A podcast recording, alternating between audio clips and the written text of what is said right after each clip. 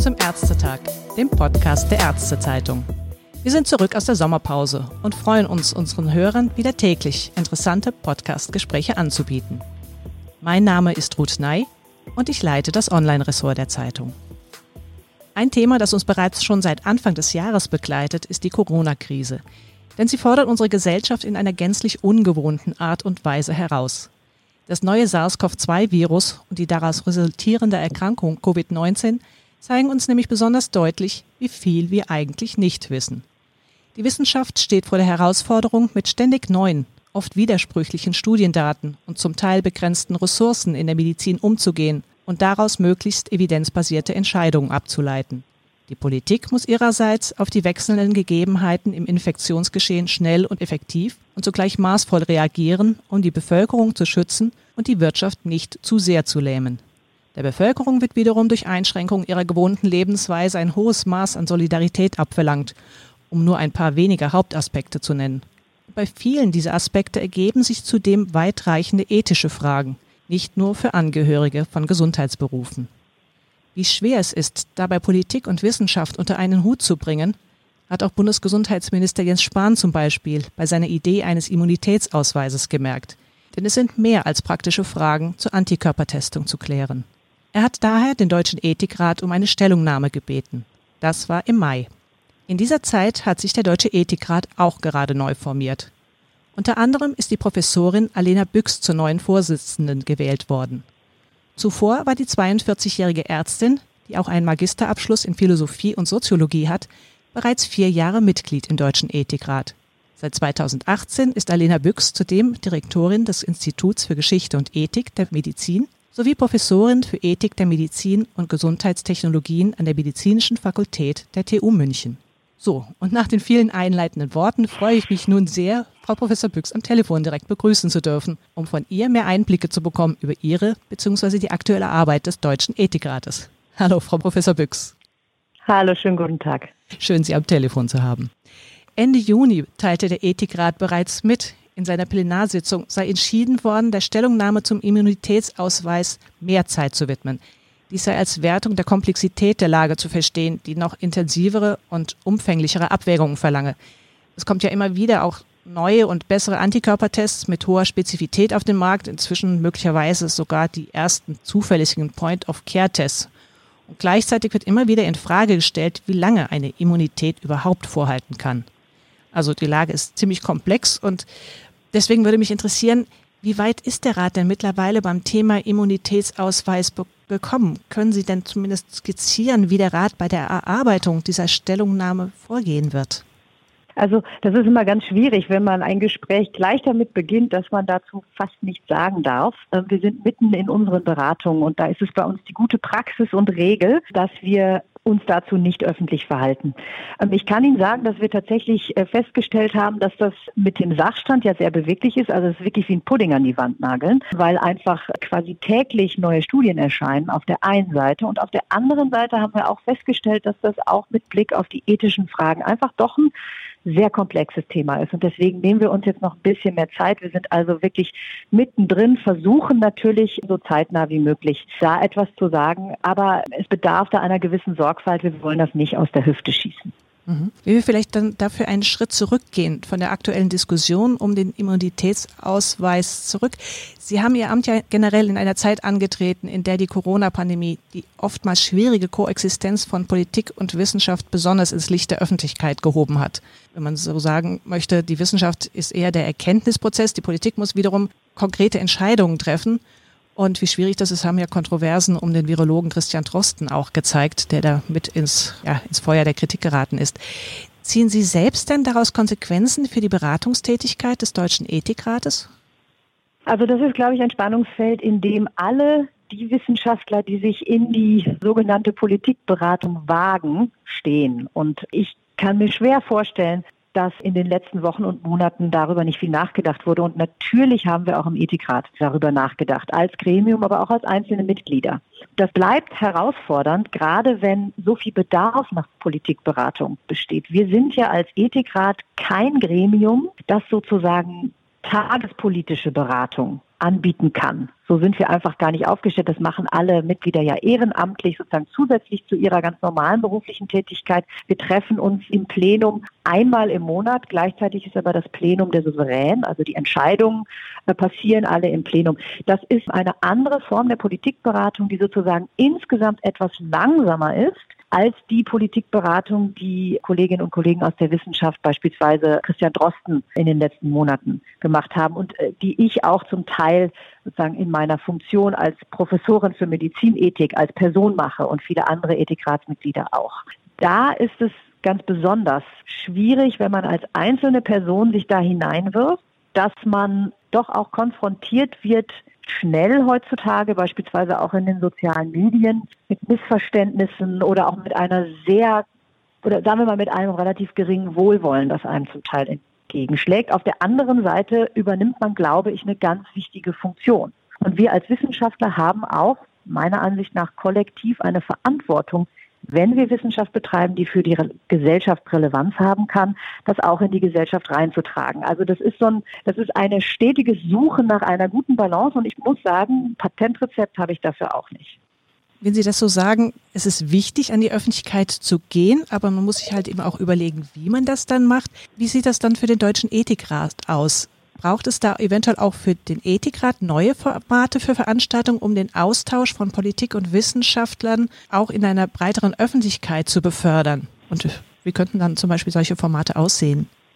Also ich glaube, dass wir das eigentlich schon ganz gut hingekriegt haben in der Vergangenheit. Wir haben breites Spektrum an Veranstaltungsformaten. Also wir haben diejenigen, die wirklich ganz direkt in die Politik gehen. Wir haben parlamentarische Abende, in denen wir unsere Arbeit ganz konkret äh, denjenigen vorstellen, für die sie dann zum Teil ja auch entwickelt wurde. Es gibt äh, Treffen, dann auch bilaterale Treffen zwischen Ethikrat und Politik. Es gibt ähm, aber auch unsere Arbeit über Social Media und unsere öffentlichen Veranstaltungen. Da haben wir auch eine ganze Reihe von Formaten mit Livestream inzwischen und die auch wirklich sehr gut besucht sind. Also die sind regelmäßig rammelvoll und wir müssen sie schon weit vor dem Termin schließen und haben jetzt eben über den Livestream die Möglichkeit, dann noch auch online äh, Zugang zu verschaffen. Das ist natürlich was, das wir jetzt mit Blick auf die gegenwärtige Situation noch weiter ausloten werden. Was wir auch machen, sind öffentliche Sitzungen und wir machen Expertenanhörungen, laden uns verschiedene Stimmen ein, die wir für unsere Arbeit noch brauchen. Also ich würde denken, dass wir eigentlich schon ein ganz gutes Portfolio haben, aber natürlich kann man da immer noch besser werden. Und gerade jetzt mit Blick auf die neuen Herausforderungen, in denen so die üblichen Präsenzveranstaltungen einfach nicht mehr so funktionieren können, wie das in der Vergangenheit war, sind wir im Moment gerade dabei zu überlegen, welche neuen kreativen Formen noch in Frage kommen. Wir haben jetzt eine ganz spannende Veranstaltung im Herbst, wo sich sagen die nationalen Ethikräte der ganzen Welt versammeln. Gemeinsam mit der EU-Kommission ist das etwas, was wir dieses Jahr in Berlin veranstalten. Und da sind wir dabei auszuloten, wie wir so eine Hybridveranstaltung hinbekommen können mit etwas Präsenz, aber auch ausführlichem Online-Stream und Chat-Funktion, dass Fragen eingebracht werden können, dass man richtig da auch intensiv in die Diskussion kommt. Und da freue ich mich drauf, dass wir das gerade ausloten. Mhm, das hört sich sehr spannend an. Sie haben ja auch schon einige Erfahrungen in Gremien sammeln können. Deswegen würde ich vielleicht ganz konkret auf Themen auch nochmal eingehen, die Sie dort bearbeitet haben. Unter anderem waren Sie stellvertretende Direktorin im englischen Ethikrat und im deutschen Ethikrat haben Sie zum Beispiel zwei Jahre lang die Arbeitsgriffe zu Eingriffen in die menschliche Keimbahn geleitet. Was zeichnet denn einerseits den, generell den deutschen Ethikrat, um hier im Land zu bleiben, dabei aus bei dieser Arbeit und wie haben Sie selbst diese Diskussion bei der Beratung von Themen in den vergangenen vier Jahren wahrgenommen? Und was waren zum Beispiel ganz besonders wichtige Themen, die vielleicht sogar noch weiterwirken? Also fange ich mal mit der zweiten Frage an. Das ist immer ganz schwierig. Das ist so, als würde man unter seinen Kindern sein Lieblingskind aussuchen sollen. Aber ich muss natürlich zugeben, dass mir gerade mit Blick auf die Arbeit im Ethikrat diese Arbeit an den ethischen Implikationen von Eingriffen in die Keimbahn schon sehr wichtig war. Und ich habe auch intensiv mitgearbeitet, noch in der letzten Ratsperiode dann an unserer Stellungnahme, unserer ersten Stellungnahme zur Corona-Pandemie, die wir ja sehr früh also noch im, im, im sogenannten alten Ethikrat unter der Leitung von Peter Dabrock veröffentlicht hatten. Das waren so zwei Themen, nicht ganz überraschend, die mich da sehr beschäftigt haben. Was den Ethikrat auszeichnet und was ihn auch ein bisschen unterscheidet, zum Beispiel vom englischen Ethikrat und vielen anderen Ethikräten, ist, Zunächst einmal, dass wir eben nicht so ein Ad-hoc-Beratungsgremium sind, sondern dass bei uns eingebaut ist in die Struktur, wie wir arbeiten, eine gewisse, eine gewisse Zeit, die wir uns nehmen müssen für Themen. Das kann variieren. Also wir haben auch schon an Themen zwei Jahre gearbeitet. Das ist natürlich möglich, das auch deutlich schneller zu machen. Aber wir gehen tief in die Debatten hinein. Wir schauen uns die insbesondere natürlich ethischen Fragen tatsächlich sehr ausführlich an. Wir haben auch immer wieder sehr viel zu sagen zu rechtlichen Fragestellungen, weil die rechtlichen Fragestellungen und die sozialen Fragestellungen oft ja miteinander verwoben sind. Also wir versuchen da wirklich eine breite Perspektive zu nehmen. Und, und das ist eben etwas Außergewöhnliches, wir zwingen uns nicht, eine Einstimmigkeit herbeizuführen. Im englischen Ethikrat gibt es nicht sogenannte Minderheiten oder Sondervoten. Und das ist etwas, das uns auch immer mal wieder im Deutschen Ethikrat vorgeworfen wird. Warum kommt ihr denn jetzt nicht mit einer Stimme irgendwie raus? Das ist doch viel zu kompliziert. So kann man doch die Politik nicht beraten. Und da sage ich immer, ja, aber es bildet oft eben die ethischen Debatten ehrlicher ab. Denn da gibt es zum Teil gut begründete mehrere Positionen. Und es gelingt und wir bemühen uns immer sehr um den Konsens. Also wir arbeiten natürlich darauf hin, dass wir eine Konsensposition anbieten können, gerade wenn es um die konkrete Politikberatung geht. Aber wir versuchen auch gleichzeitig eine Transparenz und eine gute Abbildung auch der Kontroversen zu bieten. Und das haben wir in verschiedenen Stellungnahmen in der Vergangenheit immer wieder gemacht. Und das wird so ein bisschen auch im Ausland als ein Markenzeichen des Deutschen Ethikrats verstanden. Sie haben es gerade auch angesprochen, diese Komplexität von Themen. Sind denn in der gegenwärtigen Formation von 24 Ratsmitgliedern aus Ihrer Sicht alle Disziplinen, Kompetenzen und Lebenslagen vertreten? Also aktuell sind es ja vor allem Philosophie und Jura, Medizin, die Sozialwissenschaften und die Theologie, die das Gremium prägen. Also darauf kann man natürlich eigentlich nur mit Nein antworten, wenn man eine Wunschkonzert hätte, würde man die Zahl der Disziplinen natürlich noch erweitern. Aber wir sind eben, wir sind so schon ein wirklich großes Gremium, dass er gemeinsam Texte schreibt. Also jeder, der das mal gemacht hat, weiß, dass das mit 24 Leuten eine echte Herausforderung ist. Und ich glaube, dafür, dass wir auch ein relativ sozusagen kompliziertes Ernennungsverfahren haben, also die eine Hälfte der Mitglieder wird von der Bundesregierung, die andere Hälfte vom Bundestag ernannt, haben wir, glaube ich, eine schöne Balance und sind auch ein recht diverses Gremium. Dass man da immer besser werden kann, das ist überhaupt gar keine Frage.